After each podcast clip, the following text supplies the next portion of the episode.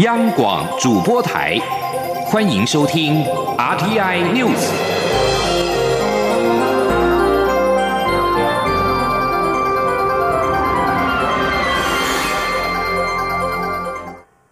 各位好，我是主播王玉伟，欢迎收听这节央广主播台提供给您的 RTI News。今天是二零二零年七月六号，新闻首先带您关注国际焦点。东京都知事选举在五号进行投开票，现任东京都知事小池百合子得票率约六成，连任成功。得票数第二高的候选人是由三个在野党合力支持的前日本律师联合会会长宇都宫健儿。东京都知事选举在历经十七天的选举活动之后，于五号进行投开票。这一次有二十二人参选，创下史上新高纪录。而得票数最高的候选人是六十七岁的小池百合子，他囊括了三百六十五万七千五百七十九票，得票率百分之五十九点九。而得票数第二高的候选人是第三度参选的前日本律师会。联合会会长七十三岁的宇都宫健儿获得八十四万一千九百七十九票，得票率百分之十三点八。他获得多个在野党的支援。得票数第三高的是四十五岁的前议员令令和新选组主席山本太郎，他获得六十五万五千八百三十四票，得票率百分之十点七。在投票时间截止之后，媒体根据出口民调立即报道，现任东京知都知事小池百合子是笃定当选。山本太郎就感慨的表示：“山百合子山太高。”山本太郎是艺人从政，曾经担任过参议员，能言善道，原本还被期待能够刮起一阵旋风，但最终是全部败选。与自民党联合执政的公民党的选举对策委员长。佐藤茂树向媒体表示，选举结果反映出小池这四年来的督政防疫对策获得一定的肯定。有关延期到明年举办的东京奥运暨帕运，这次选举结果也反映出选民想将此事委由小池来处理。东京疫情升温，也希望小池能兼顾防疫和拼经济。继续将焦点转移到国际间的水灾。蔡英文总统五号表示，极端气候对生命造成的伤害是不分地区的。连日严重豪雨不仅对中国长江流域带来灾害，也在日本九州地区造成伤亡。希望天后能够恢复正常，为逝者祈福的同时，也希望受损的家园能够早日重建，伤者尽速复原。日本放送协会 NHK 报道，截至五号下午五点为止，受到大雨重创的日本熊本县至少有二十人已经不幸罹难，另外有十四人无呼吸心跳，以及十四人下落不明。在四号的这场大雨造成日本熊本县内球磨川等两条河川共十一处泛滥。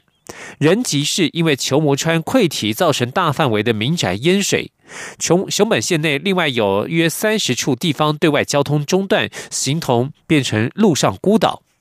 日本政府已经在这一波大雨影响的熊本县以及鹿儿岛县，分别开设县地灾害对策本部，希望第一时间协助地方政府因应灾情。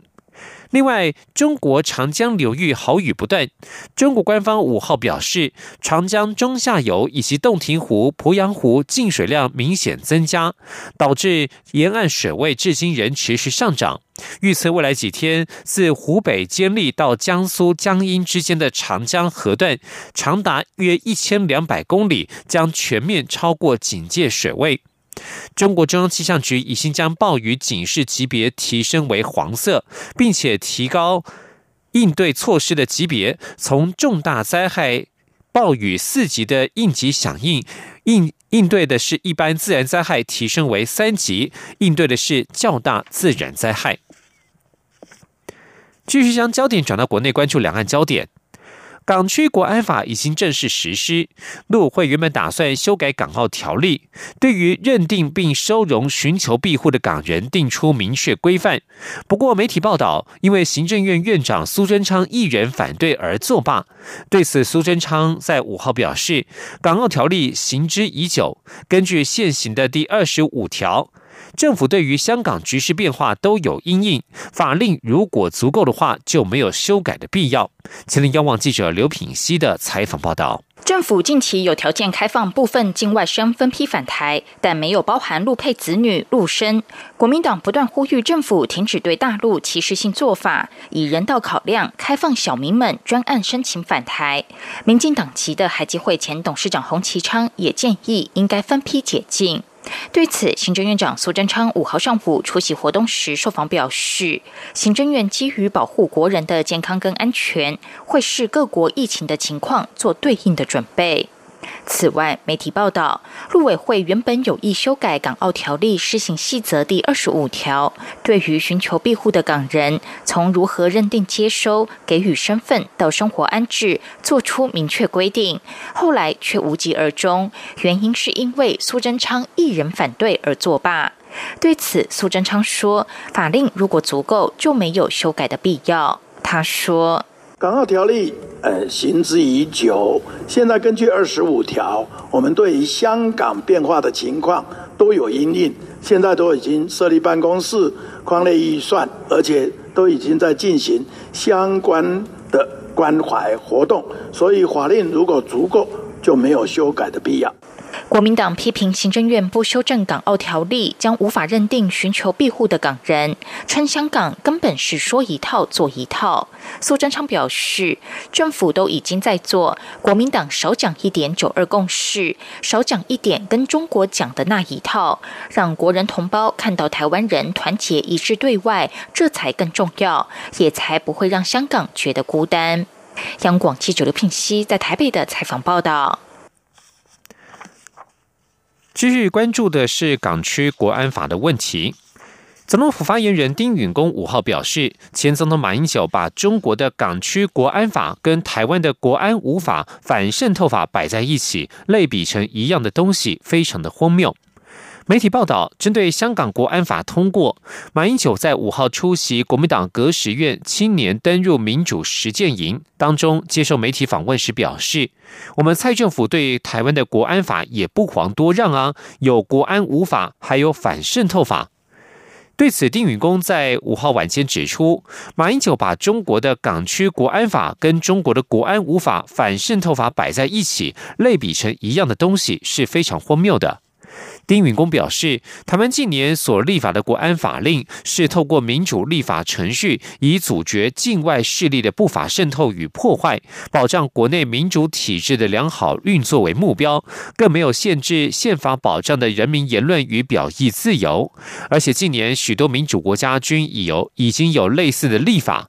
他表示，这与在专制体制下透过没有民意授权的机制所立下让人民因言获罪，连标语内容都能动辄入罪的法令，岂能同日而语？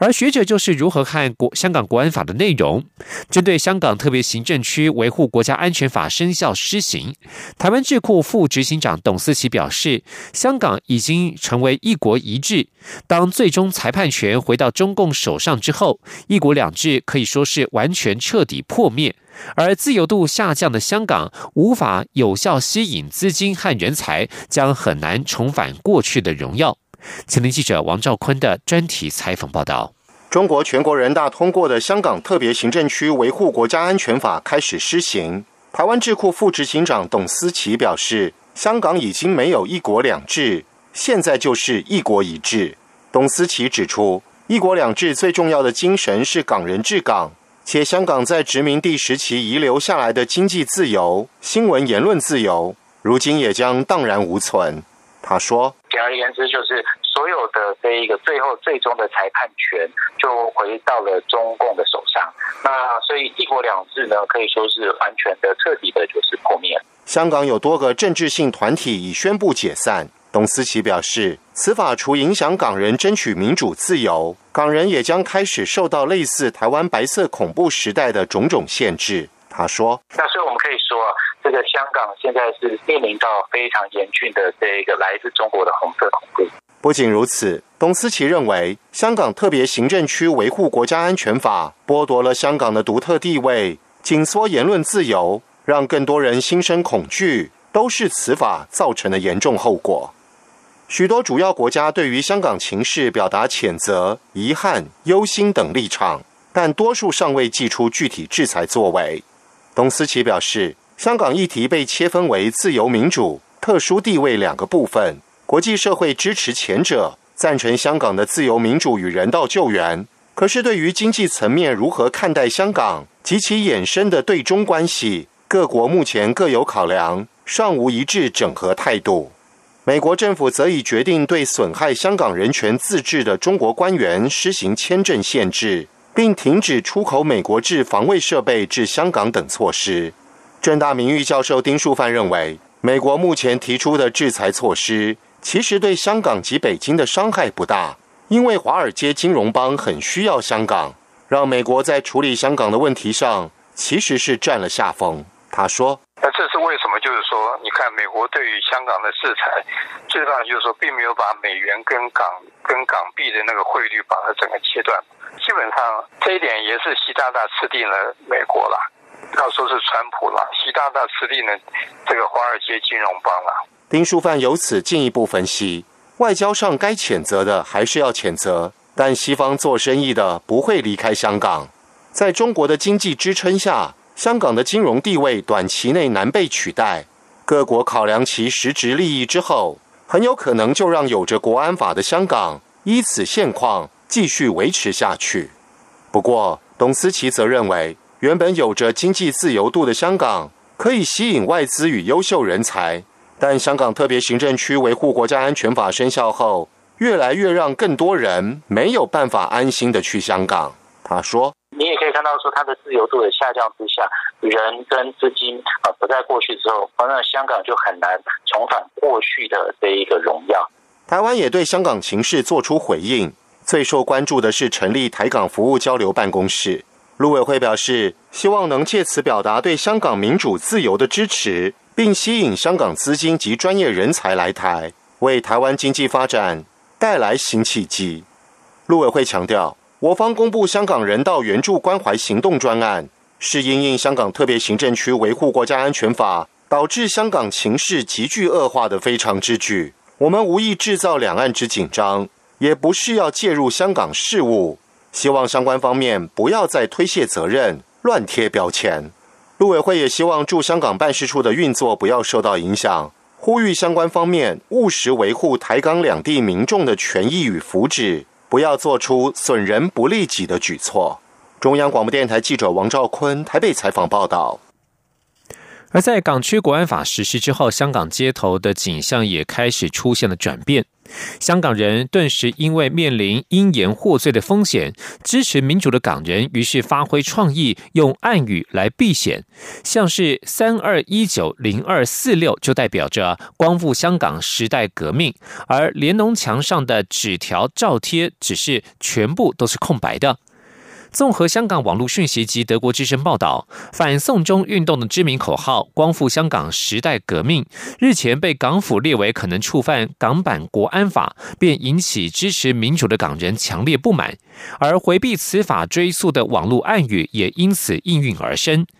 例如“光复香港时代革命”这八个字的粤语拼音首字组成的 G F H G S D G N 便成为了香港网络上首先出现的暗语。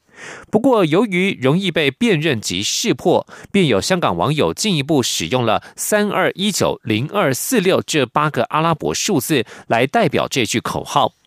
有香港网友表示，这八个数字的发音与“光复香港时代革命”发音虽然相距甚远，但是音调还算接近。加上数字前一组为倒数，后一组是偶数，有好记的优点。此外，像是铁定触犯港版国安法的“香港独立”这四个字，在网络上就被改成了“香港独特”，而“夺回香港”这四个字则被改成了“夺回香蕉”。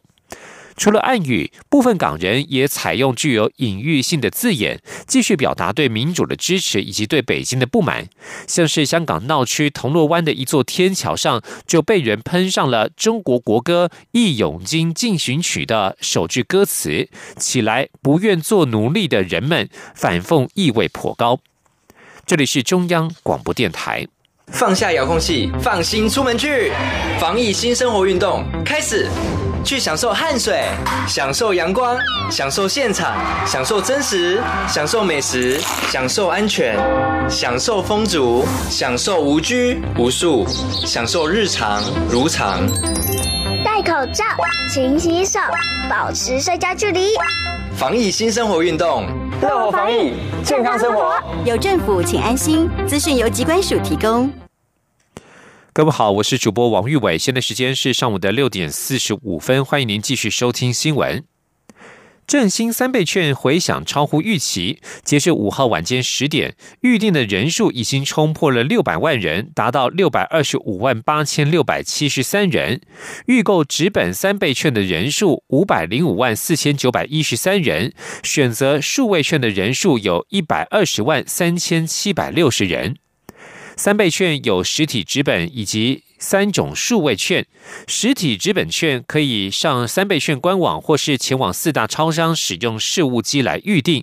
而三种数位券则分别为信用卡、电子票证与行动支付，可以用线上绑定来进行使用。搭配政府发行的振兴三倍券，文化部也将推出两百万份的数位易放券。文化部长李永德五号表示，在第一波易放券发行之后，下一波将特别针对六十五岁以上的长者、十八岁以下未成年以及身心障碍者推出专案，将采取数位实体券并行的方式。前天央广记者刘品熙的采访报道。振兴三倍券开放预购进入第五天，根据经济部统计，选择纸本的民众大约占七成五。行政院长苏贞昌五号上午出席活动时受访表示，政府发行三倍券大受欢迎，这几天已经有四百多万人预购，而且持续在增加，各界也纷纷加码。文化部也特别推出易放券，希望民众多出来走走，振兴经济。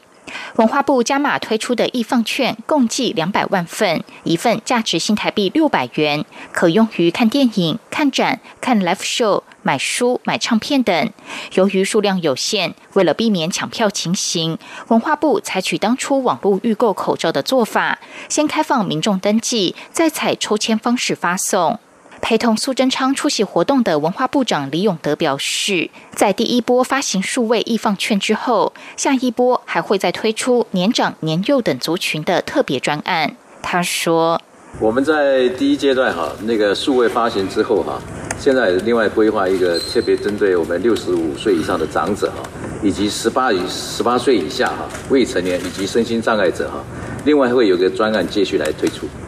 那么跟四大超商合作。”那么它可以是数位，也可以是实体。苏贞昌强调，政府都有掌握三倍券的纸本预购及数位绑定人数，未来将是实际需要。如果需要加印纸本券，就会加印。央广记者刘聘熙在台北的采访报道。而武汉肺炎疫情不止重创全球经济，更改写社会大众的消费形态。主计总处预估，二零二零年国内储蓄率将达到百分之三十五点七九，创下三十多年以来的新高。二零一九冠状病毒疾病 （COVID-19） 武汉肺炎疫情来势汹汹，肆虐全球。尽管台湾疫情控制相对得当，部分内需产业仍在第一波疫情当中伤及筋骨。老字号饭店频传歇业，制造业面临全球需求下滑，无薪假人数也屡创新高。主计总处考量疫情对经济的成长、产业以及对民众收入的冲击，加上疫情发展的不确定性，估计二零二零年储蓄率为百分之三十五点七九，不止比去年足足高出了一点四四个百分点，更创下一九八八年以来的新高纪录。储蓄率创下三十年来新高，意味着今年恐怕面临消费、投资成长不足的困境。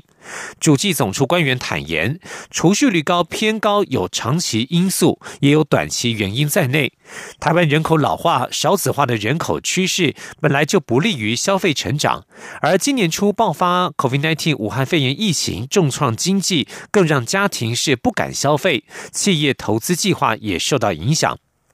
中研院经济研究所研究员简景汉则表示，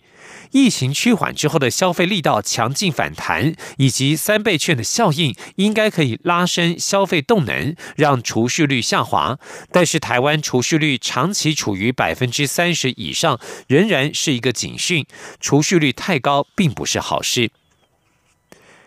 而在疫情影响之下。二零二零年国医节庆祝大会暨台北国际中医药论坛这两天在台大国际会议中心展开，线上同时有十二个国家地区的专家学者以全球直播、远距视讯的方式与会。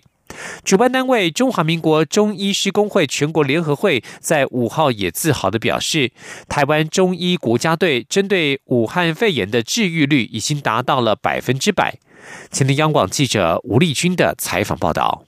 三月十七号是一年一度的国医节，但是今年在武汉肺炎疫情影响下，原定三月十四、十五号登场的第九十届国医节庆祝大会暨第十二届台北国际中医药论坛，延至七月四号及五号才展开，并创下史上最多超过一千八百名中医师出席，还有日韩、新马、美加、港澳等十二个国家地区的。八百多名专家学者采用远距视讯、全球直播的方式与会。中华民国中医师工会全国联合会理事长柯富阳五号特别在蔡英文总统出席的开幕式上表示：“总统温柔坚定故台湾，台湾中医中药保平安。”今年大会的主题是中医实证放眼国际，以今年的疫情为例，除了总统。带领的台湾国家队获得全世界最好的评价，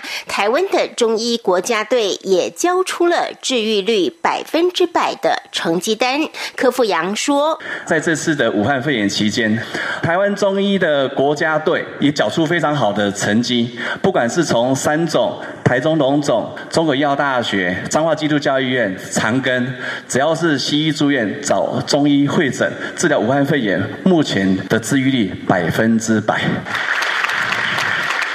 柯富阳也不忘向总统投诉，指出中医药是我们的国宝，但是中医药却很弱势。尤其今年是全民健保总额实施二十周年，中医每年照顾六百五十万民众，全民健保的中医利用率也高达三成，但是健保给付却只有百分之三点六。柯富阳强调，中医界这一年来不断向国健署。表达愿为全民戒烟来服务，同时不断向法务部反映愿为全民戒毒来努力。事实上，中医可以奉献更多，呼吁总统全面开放西医住院、中医会诊，甚至中医住院服务，提升台湾中医国家队的竞争力。中央广播电台记者吴丽君在台北采访报道。关注国内疫情动态，一名菲律宾女性经台湾转机到香港之后确诊 COVID-19。中央流行疫情指挥中心发言人庄仁祥在五号表示，这名女性的感染源应该是在菲律宾，而这也是台湾开放转机之后首度传出相关的确诊个案。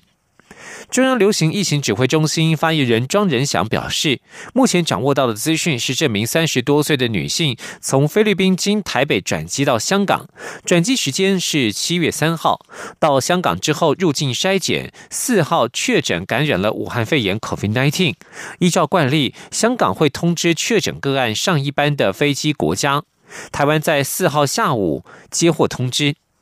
庄仁祥说：“此个案因为不是台湾人，香港方面并没有提供太多的资讯，也没有护照号码和班机资料，正在跟香港确认，也透过管道厘清相关资讯。